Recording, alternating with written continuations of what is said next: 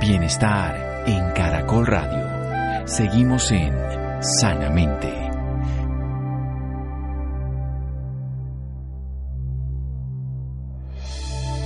Continuamos en Sanamente de Caracol Radio hablando sobre la Fundación Cardioinfantil y el programa Pequeños Héroes de Abot con el doctor Ronderos. Doctor, también tenemos entendido que el 93% de, de, los bebés con este problema no tienen acceso a la atención médica oportuna para tratar esta condición. ¿Usted por qué cree que sucede esto? Lo que pasa es que la, la, la, pues la cifra que yo tengo no es tan alta como 93. Colombia realmente tenemos que reconocer que la reforma en salud trajo un gran beneficio que es un, un derecho de todos los colombianos a un servicio de salud, si bien todavía algunas entidades no cubren completamente, sobre todo problemas de este tipo tan complejos no dan, tienen acceso pero no tienen el servicio eh, para la solución de los problemas. Pero recordar básicamente primero que en los, en los estratos más bajos, estrato 1, 2, principalmente, el volumen de hijos por mujer es mucho más alto que en los estratos altos. En los estratos, en los estratos altos 5 y 6 hay un promedio de 1.2 hijos por mujer, mientras que en los estratos bajos en Colombia, si bien se ha controlado bastante, están cerca de 3.4 a 3.8 hijos por mujer.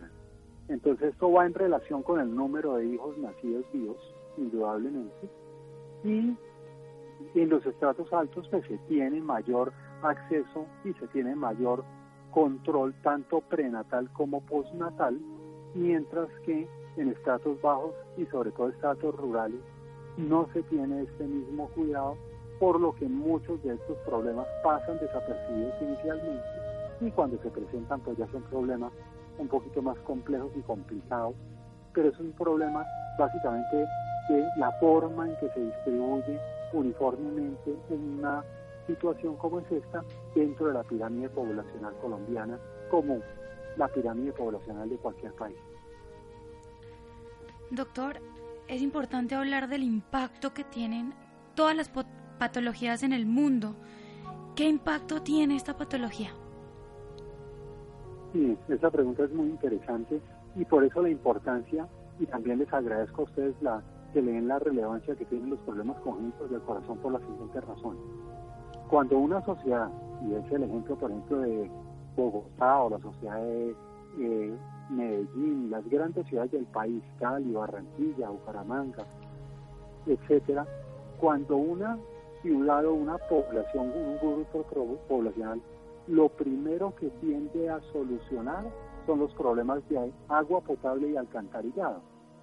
De esa forma se trata o se soluciona en gran medida el problema de infecciones gastrointestinales, que es la primera causa de mortalidad, o sea, de niños que se mueren en poblaciones que no tienen agua potable y no tienen eh, adecuado depósito de excreta.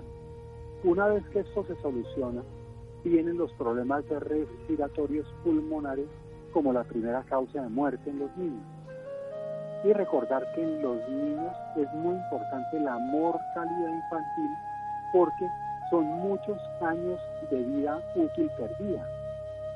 Porque son una, si tenemos un promedio de vida de 74 años, que se muere un niño de un año, perdimos 73 años de vida útil. Entonces impacta mucho en la, la, esa mortalidad impacta mucho en una sociedad. Cuando se soluciona el problema de la infección respiratoria como causa de muerte, afloran las malformaciones congénitas, o sea, niños que nacen con alguna malformación. Y ahí se hace muy notoria los problemas congénitos del corazón porque es la que más niños mata desde la primera infancia.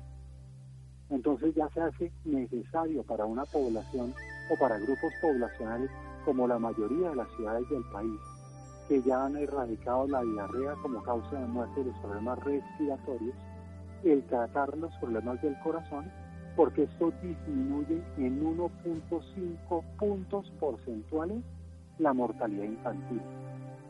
Y es la que más incide en elevar o mejorar el nivel de vida de una población el atender esta situación. Por eso la relevancia de las cardiopatías conjuntas en cualquier población. Doctor, háblenos un poco acerca de las anécdotas que han tenido en la Fundación Cardioinfantil con estos niños. No, eso son infinidad de anécdotas y de circunstancias, pero lo más bonito es, por ejemplo, ir a cualquier eh, a cualquiera de las brigadas que hacemos y ver cómo han ido o van aumentando año a año el número de niños que vienen a control ya con sus problemas solucionados. Y muchos niños de estos niños moraditos que estaban en gran medida olvidados y sus familias resignadas a que no podían tener una opción de vida, verlos de nuevo saludables, sanos, muchas veces gorditos, porque antes eran unos flaquitos ahí, eh, bastante enfermizos, que vuelven a su colegio, que vuelven a sus actividades y nada, con la camiseta de su equipo favorito, eh, disfrutando de la vida y disfrutando de una niñez sana y unas familias que aprenden mucho de, estas situaciones porque venir uno de un área rural y solo el montar por primera vez en avión para la mayoría de estas madres y estos niños, llegar a Bogotá, una ciudad del tamaño de Bogotá, con todas las complejidades que tiene, y regresar a su terruño con esa experiencia,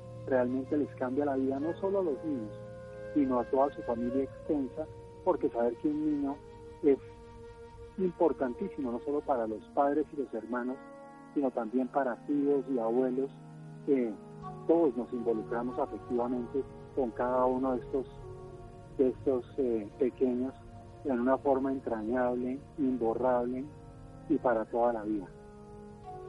Excelente, doctor. Qué bonito escucharlo hablar así. Pero a mí me quedó sonando algo y me gustaría que les hablara un poquito a nuestros oyentes sobre el otro programa que se llama Regale una vida.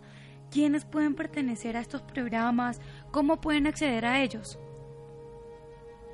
Regale una vida es la respuesta que ha dado la Fundación Infantil a todos los niños sin los recursos adecuados o la posibilidad de acceder a un servicio de salud oportuno, adecuado y de calidad en el país.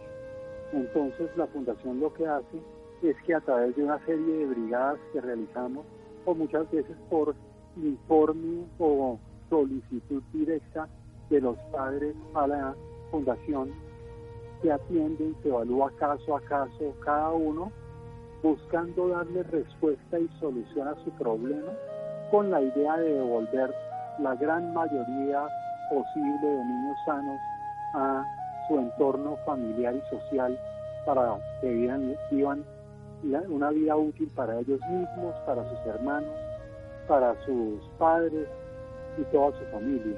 Entonces la forma de acceder básicamente es directamente en la página web de la Fundación Carlos Infantil.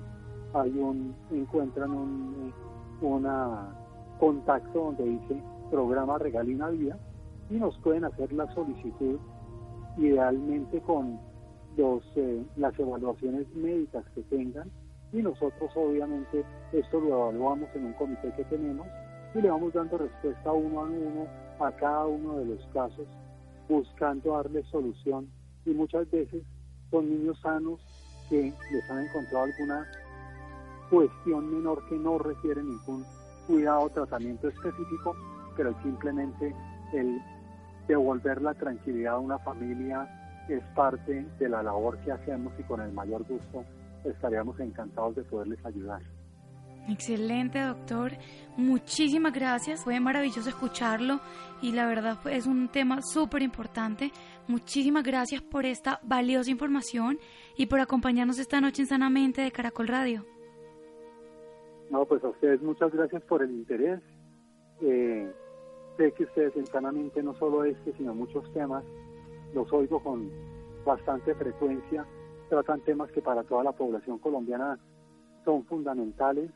Gracias por la labor que hacen realmente, porque todo esto, el dar información es de las cosas que más ayudan en mejorar las posibilidades de vida de toda la población colombiana y lo que necesiten ustedes saben estamos a sus órdenes. Muchísimas gracias también a todas las personas que nos escuchan todos los viernes aquí en Sanamente de Caracol Radio.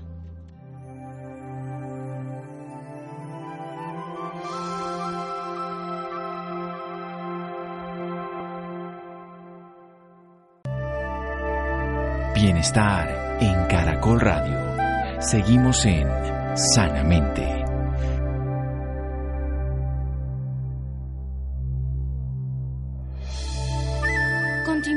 De Caracol Radio hablando un poco más sobre la Fundación Infantil con el doctor Ronderos.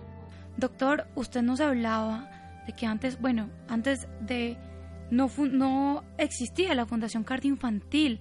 A mí me encantaría saber cómo nació esta fundación y cómo es el antes y el después de estos niños con estas enfermedades cuando nace la Fundación Infantil. Sí, el, los hermanos Cabrera, Reinaldo y Camilo, ellos se formaron, como le decía, en Houston, Texas. Ellos son opitas, son opitas de origen. Camilo, eh, los dos nacieron allá y se fueron. Tuvieron la posibilidad de formarse en, Texas. Cuando ellos llegan a Texas, se estaba desarrollando, ya se acababa de desarrollar las primeras cirugías para el problema del corazón. Y ellos vivieron de primera mano la avalancha de niños de todas partes y recordar de que Texas, por estar tan cerca de la frontera con México, era una avalancha de pacientes mexicanos buscando solución a sus problemas, porque México no tenía, como no tenía Colombia en ese entonces, unos servicios que les pudieran brindar algún tipo de solución, aliciente o posibilidad a los niños que nacían con estos problemas. Entonces, al ver ellos esa necesidad y esa, esa necesidad sentida de todo un país como es México buscando solución en Texas a los problemas de sus niños, regresaron a Colombia.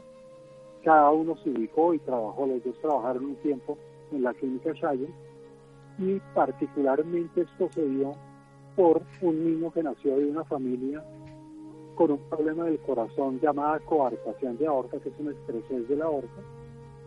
Le hicieron el diagnóstico y le dijeron, mira, aquí no es el sitio, todavía no tenemos la para poder operar a su hijo. Si bien es una, una lesión hoy relativamente sencilla, lo mejor es que nos vayamos y lo queremos y yo los acompaño, le dijo Reinaldo, vamos a Houston y lo operamos en Houston.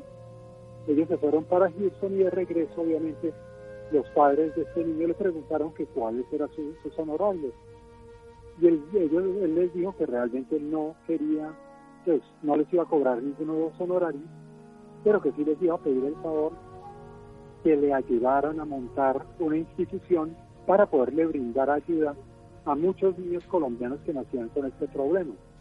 Fue así como crearon los estatutos, se hicieron los estatutos de esta familia, se apersonó del problema, eh, consiguieron a las personas idóneas para hacer unos estatutos iniciales y sobre ese interés hablaron en el Hospital de la Misericordia con la familia Barbieri y en ese entonces lograron un espacio para iniciar un programa en el Hospital de la Misericordia, consiguiendo donaciones de aquí y allá para ir acopiando los insumos necesarios para poder montar un servicio de cardiología y así como fue como nació la Fundación Cardioinfantil en ese entonces ya hace 45 años.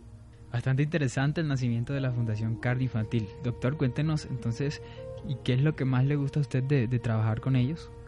Pues imagínese tener una institución o contar y haber tenido el privilegio de estar en una, en una institución como es la Fundación, con todos los recursos, posibilidades y la ayuda de todos los colombianos, porque realmente la Fundación Infantil es un patrimonio de Colombia que se ha hecho en base a una cantidad de gente que ha creído en la institución que ha donado sus recursos para lograr construir y tener una institución de categoría mundial.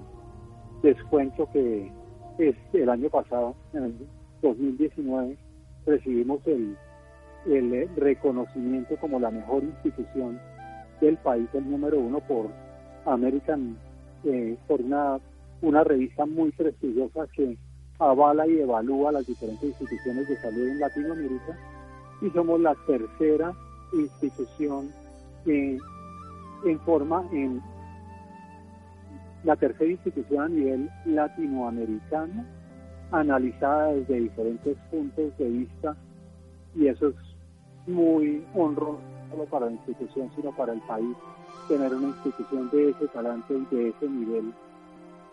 Y eso pues es muy grato haber podido de alguna forma colaborar en, en eh, el robustecimiento de una entidad así. Claro que sí, doctor. Increíble todo esto que nos cuenta y maravilloso el amor con el que usted trabaja en esta fundación.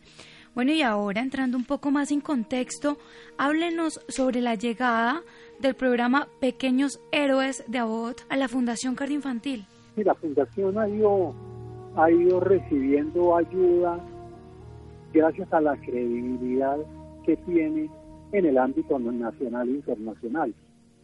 En este, en particular esta nueva ayuda, es una alianza estratégica que se hace con una compañía tan grande como es AVO, que conociendo la labor que se hace y viendo las necesidades con que, que tiene la población colombiana y cómo la Fundación suple. Con el año pasado invertimos 5 mil millones de pesos fruto de las donaciones que hacen muchos colombianos a la institución para atender niños con problemas del corazón. Niños que de otra forma no habrían podido acceder a este tipo de tratamiento porque no tienen los recursos o no tienen la respuesta en salud que requieren. Entonces, ABOT se une y nos dice, nosotros le donamos los dispositivos para poder solucionar este problema. Son unos dispositivos que se han desarrollado ya tienen unos 10 a 15 años de desarrollo estos dispositivos y esto evita la necesidad de tener que operar a los niños en el sentido de que no hay que abrir el pecho y no es quirúrgicamente que se le soluciona el problema, sino lo podemos solucionar por medio de cateterismo cardíaco. Entramos por una vena o una arteria de la piernita del niño y podemos eh, enviar a través de un catéter, que es como un espagueti muy delgado, este dispositivo plegado dentro del catéter y lo depositamos en el sitio correcto dentro del corazón para obliterar, obstruir o cerrar un conducto anormal que tengan estos niños, solucionando el problema en forma definitiva y permitiéndole a estos niños pues, una vida completamente sana, sin ningún riesgo a largo plazo y pueden realizar ejercicio competitivo de cualquier limitación alguna. Entonces esto realmente es muy grato, es una gran ayuda, pero esto es como un granito de arena más que se suma en esta playa que ya hemos ido construyendo y alianzas estratégicas y en este momento realmente es una ayuda muy importante y un reconocimiento porque realmente cada persona que confía en nosotros es un reconocimiento, una labor de muchos años y a un trabajo que se ha ido sumando en base a voluntades que se unen para poder dar lo mejor a cada uno de los niños que así lo requieran en el país. Doctor, ¿y quiénes se pueden beneficiar con este programa? En la Fundación Cali un programa que se llama Regal una Vida. El programa Regal una Vida recoge donaciones en todo el país a través de cajeros y diferentes cuentas nos dan su dinero. Con este dinero tenemos una serie de brigadas con las que cubrimos prácticamente todo el país. En la costa atlántica, por ejemplo, estamos yendo a Valledupar, Barranquilla, Cartagena, en el sur estamos yendo a Pasto, en los llanos a Villavicencio, en el centro del país vamos en Boyacá, a Tunja, en eh, Manizales, en, en el Viejo Caldas, vamos a Neiva, vamos a Ibagué, y recogemos todos los niños y todas las familias que sientan que tienen un niño o un niño que le han dicho que tiene un problema del corazón que requiere algún tipo de tratamiento, son evaluados en forma totalmente gratuita. El año pasado evaluamos 3.500 niños en todo el país. De estos recogemos los niños que realmente tienen algún problema del corazón que requiere una solución del tipo que sea y los vamos trayendo con el compromiso de solucionarle el problema en el año, en el curso del año siguiente, de acuerdo a la urgencia que tenga. Entonces, cualquier padre o madre que tenga un niño con un problema, que sospeche un problema del corazón, pues obviamente lo primero que debe hacer si tiene la opción de acercarse a su médico o a su pediatra para que lo, lo orienten en los pasos que debe seguir y por alguna razón no logran que el sistema en su, en su organización y proceder soluciona su problema, pueden buscarnos directamente en, el, en la página web a través de, del programa social Regalina Vida, nos cuenta su caso y con el mayor gusto le damos respuesta y solución a su problema de acuerdo a la necesidad y a las posibilidades que tengan ellos y que tengamos nosotros, pero en general podemos suplir esas necesidades prácticamente a todo el que lo requiere. Doctor, se dice que a nivel mundial aproximadamente 1,35 millones de bebés nacen cada año con enfermedades cardíacas congénitas. ¿Por qué sucede esto? La causa exacta por la que sucede es muy difícil, pues en la mayoría de los casos de determinar. Se sabe que se asocian, primero o antes de, de eso, todas las poblaciones que se han analizado a nivel mundial tienen una incidencia, o sea que nacen un volumen de niños muy similar en todas partes del mundo. Ese es el primer punto. El segundo punto es que la causa exacta la, no la sabemos en todos los casos. En la forma en que se ha ido, en que ha ido evolucionando los conocimientos sobre genética, cada día se detectan más razones por las cuales nacen estos niños con ese problema, pero en más del 80% no sabemos realmente cuál es la causa exacta por la cual nacen con ese problema. Hay, por ejemplo, se sabe que niños con síndrome de Down tienen mucha más incidencia de problemas cardíacos que la población general, igual que niños con otro tipo de alteraciones cromosómicas. Y también sabemos que hay poblaciones de más riesgo, como son los hijos de adolescentes o hijos de madres muy mayores que quedan embarazadas. Por eso el diagnóstico prenatal y las ecografías prenatales son tan importantes en la búsqueda de estos problemas, sobre todo estos problemas cuando son complejos desde muy temprano en el embarazo. Pero la causa exacta no se sabe y por eso se vuelve más dolorosa porque son muchos niños que nacen realmente sin ningún factor de riesgo predecible para poder determinar qué, por qué y qué es lo que ocasiona este problema. Doctor, muchas personas que nos están escuchando puede que no sepan de qué se trata esta patología o estas patologías. ¿Usted nos puede hablar un poquito sobre este tema, por favor? Claro que sí. Eh, se dice que hay un problema congénito del corazón porque un niño nace con un problema del corazón. La mayoría de los problemas del corazón con los que nacen los niños son malformaciones del corazón. El corazón es una estructura bastante compleja. Tiene básicamente cuatro cámaras y tiene dos arterias que salen de ella, la arteria aorta y la arteria pulmonar, y tiene unas venas que llegan a ella, como son las venas cavas que traen la sangre sin oxígeno y las venas pulmonares que traen la, sangre con oxígeno de los pulmones al corazón. Entonces, a cualquier nivel de todo este complejo sistema se puede presentar alguna alteración. Y todas esas alteraciones cuando se detectan al nacer se dice que es una enfermedad congénita del corazón. Es diferente a lo que tienen los adultos, que los adultos generalmente son corazones que nacieron estructural y funcionalmente normales, pero que por el mal uso o mal cuidado o pobre cuidado o riesgos familiares se producen alteraciones y se van tapando las arterias o se van tapando, dañando las diferentes válvulas del corazón.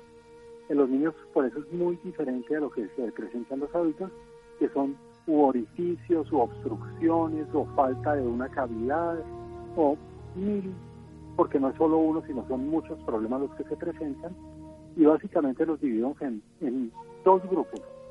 Y llamamos a aquellos niños que no se ponen moraditos cuando hacen esfuerzo, ejercicio o en reposo, que son lo que llamamos cardiopatías congénitas no cianosantes o no, que no son moraditos, y los otros son los niños que sí se ponen moraditos, que son las cardiopatías congénitas cianosantes. La más frecuente de ellas es una que ustedes seguramente han oído hablar, que es la tetralogía de Fallot, que es la más frecuente de todas las cardiopatías en que los niños se ponen moraditos. Las otras, las que no se ponen moraditos, son las más frecuentes de todas, como es la comunicación interventricular, que es un hueco dentro de los dos ventrículos, o la comunicación interauricular, que es entre las dos aurículas, o el ductus arterioso persistente, que es una comunicación entre la aorta y la pulmonar. Y precisamente para estos dos últimos problemas, el ductus arterioso persistente y la comunicación interauricular, son los dispositivos que hablamos previamente y que sirven para cerrar o solucionar estos problemas. Doctor, vamos a hacer otro pequeño corte y ya regresamos hablando un poco más sobre este maravilloso tema aquí en Sanamente de Caracol Radio. Síganos escuchando por salud. Ya regresamos a Sanamente.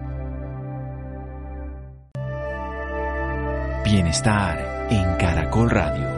Seguimos en Sanamente.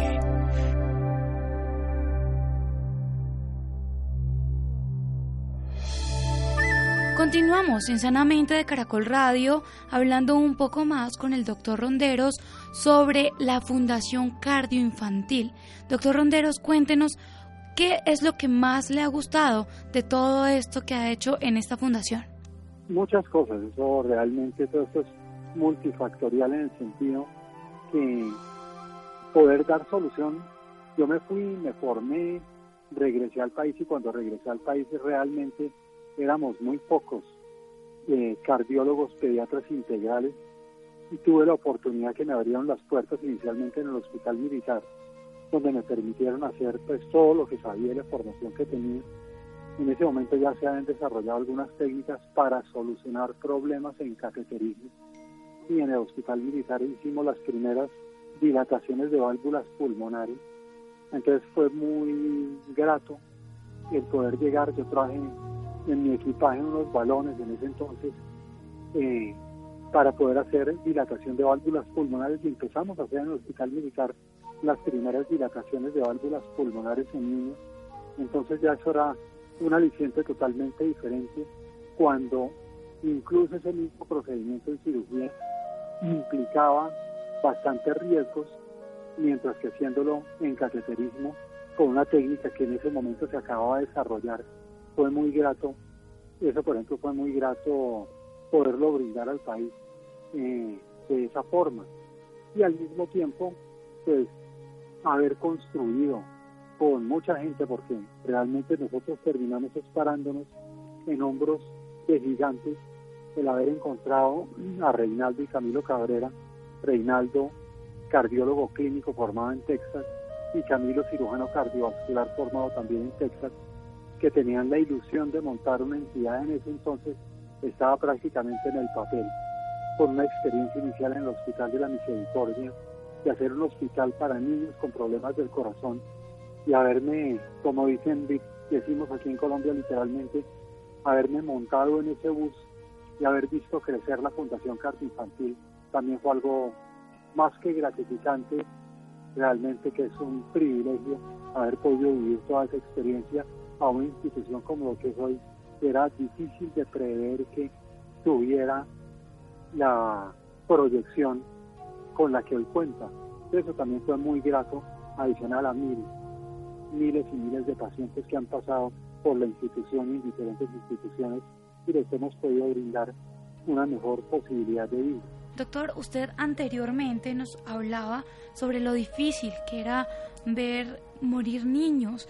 ¿Cómo han sido sus experiencias ya como cardiólogo con estos niños, doctor? Pues recién llegado al hospital militar tenía una infraestructura de cirugía bastante buena, al igual que lo tenía la clínica Shady pero era muy diferente operar adultos con problemas del corazón adquirido, como son enfermedad coronaria, cambios de válvulas, y contra operar niños, que era una disciplina bastante diferente. Eran los cardiólogos de adultos los que asistían a los niños, tanto en la parte diagnóstica como en la parte terapéutica. y no había una visión específica y especializada en ese sentido. Entonces, haber podido conformar un equipo, porque realmente todo esto son trabajos en equipo, y hacer un cambio frente a unas posibilidades que en ese entonces el sistema de salud en Colombia era muy precario, donde solo 40% de la población tenía algún tipo de acceso al servicio de salud y el 60% de la población colombiana quedaba realmente por puertas y los pacientes que lográbamos detectar de alguna forma se, lo, se, incluían o se podían, se introducían en el seguro social para que fueran atendidos, pero realmente era muy complicado, pero como le repito, 60% de la población colombiana no tenía y no contaba con la posibilidad ni siquiera de acceder muchas veces a un diagnóstico. Eh, sobre esa necesidad se montó en la fundación y es la misión de la Fundación Carta Infantil de crear un servicio social para atender niños independientes de su condición sociocultural o económica y esto ¿no? ha permitido por medio de unas brigadas de salud que realizamos en 14 diferentes ciudades del país desde hace más de 20 años detectar problemas y solucionar problemas reales en una población muy necesitada que anteriormente no tenía posibilidad de acceso a un servicio especializado como son los problemas de nacimiento del corazón. Doctor, ¿qué ha sido lo más difícil por lo que ha tenido que pasar ejerciendo su profesión? Pues son muchas cosas, ¿no? Eh, se dice que en la profesión médica, y más cuando se tratan de cosas estas un poquito más eh, complejas, pues para empezar como, o para tomar su pregunta que es muy interesante de atrás para adelante, todavía hoy en día vemos morir o asistimos y acompañamos un promedio de un niño promedio semana que tiene que morir porque nacen con problemas muy complejos del corazón, donde no todavía no se hace una detección temprana de estos de estos de estas situaciones. Entonces, acompañar y continuamente acompañar niños que tienen que morir porque no tenemos realmente mucho que ofrecerles a unas situaciones muy, muy complejas, es muy duro y es muy difícil. Y se dice que los médicos terminamos formándonos de una u otra forma a través de un camino integrado de pacientes que van falleciendo a lo largo de la vida, entendiendo que todos algún día tendremos que morir pero es muy difícil sobre todo ver unos padres, porque más que para el niño, la naturaleza es sabia en la forma en que diseña las cosas, para los padres es muy difícil primero aceptar una situación y una condición de estas y segundo acompañar a su hijo en ese proceso. Es una cosa muy dura, muy difícil, pero que afortunadamente hemos ido aprendiendo y teniendo la experticia de entender la realidad y poderse transmitir y acompañar a los padres en ese proceso es un proceso realmente doloroso y tengo la certeza que es de las experiencias más duras que estas parejas pueden vivir a lo largo de su vida. Claro que sí, doctor, es realmente un tema doloroso y que muchas personas no se dan cuenta porque no lo viven y por eso es bueno hablar sobre estos temas en estos programas. Doctor, pero vamos a seguir hablando sobre esto después de un corte comerciales. El tema está demasiado interesante, por eso no se vayan, no nos dejen, quédense conectados con Sanamente de Caracol Radio. Síganos escuchando por salud. Ya regresamos a Sanamente.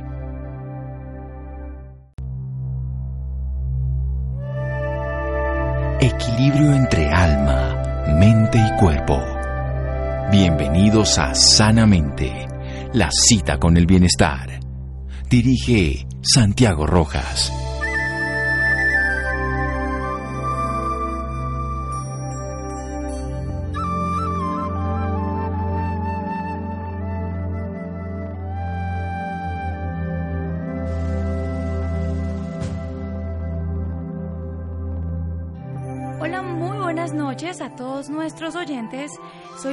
Roper y como todos los viernes los estamos acompañando hoy para contarles sus historias de vida.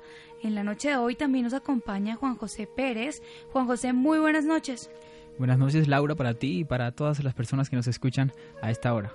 Bueno, en la noche de hoy hablaremos de un tema súper importante con la Fundación Cardio Infantil un tema que nos tiene que interesar a todos, en especial a las mujeres. Llega el programa Pequeños Héroes de Abot a la Fundación Cardioinfantil. A través de este programa se benefician niños de bajos recursos que sufren de defectos congénitos del corazón, donando 13 dispositivos Amplatzer.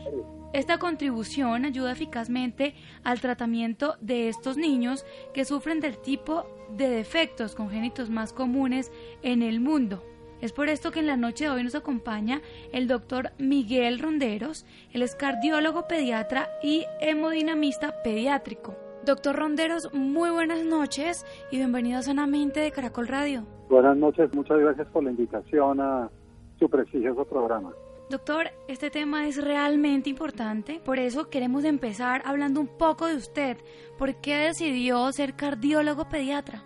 Pues la historia es curiosa en el sentido yo estaba terminando mi terminando medicina por allá en el año 77, 78 y roté en el Hospital Militar Central en ese entonces.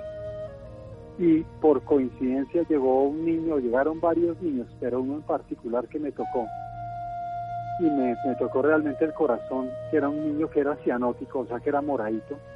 Tenía ya como cuatro años y muy enfermito, muy moradito, y veía que los el conocimiento que se tenía en ese momento y la posibilidad de atender a estos niños en ese entonces era muy limitada en el país. No había gente con la suficiente este, eh, formación para poder determinar y decidir una conducta y darle un mejor, una mejor calidad de vida. Yo no podía entender, o se me hizo eh, difícil entender por qué había tanta limitación en la atención de estos pacientes. Después supe que esto fue, era un problema mundial, donde los niños que nacían con problemas congénitos del corazón hasta los años, mediados de los años 50, principios de los 50, no tenían solución y se morían masivamente en todos los hospitales y en las puertas de las clínicas sin una opción de solución, hasta que se diseñó una primera intervención también realmente precaria en ese momento, pero fue una solución. Y masivamente los niños empezaron, y las familias con niños con problemas del corazón, empezaron a asistir a todos los hospitales. Obviamente Inglaterra y Estados Unidos fueron los pioneros en este sentido, principalmente Estados Unidos, y eran colas literales de mamá y papás con sus hijos buscando algún tipo de solución para darle por lo menos algo de sobrevida en ese problema tan complicado que era nacer con un problema del corazón donde los niños terminaban muriéndose indefectiblemente. Entonces ese como ese boom mundial me enteré que eso se estaba dando y dije pues esta es una oportunidad de brindarle al país y a los niños colombianos una mejor posibilidad y así fue como decidí hacer pediatría porque realmente hice pediatría, después cardiología pediátrica, pero con el espíritu y el ánimo desde el principio de hacer cardiología pediátrica. Doctor Ronderos, vamos a hacer un pequeño corte y ya regresamos hablando un poco más de esta historia aquí en Sanamente de Caracol Radio. Síganos escuchando por salud. Ya regresamos a Sanamente.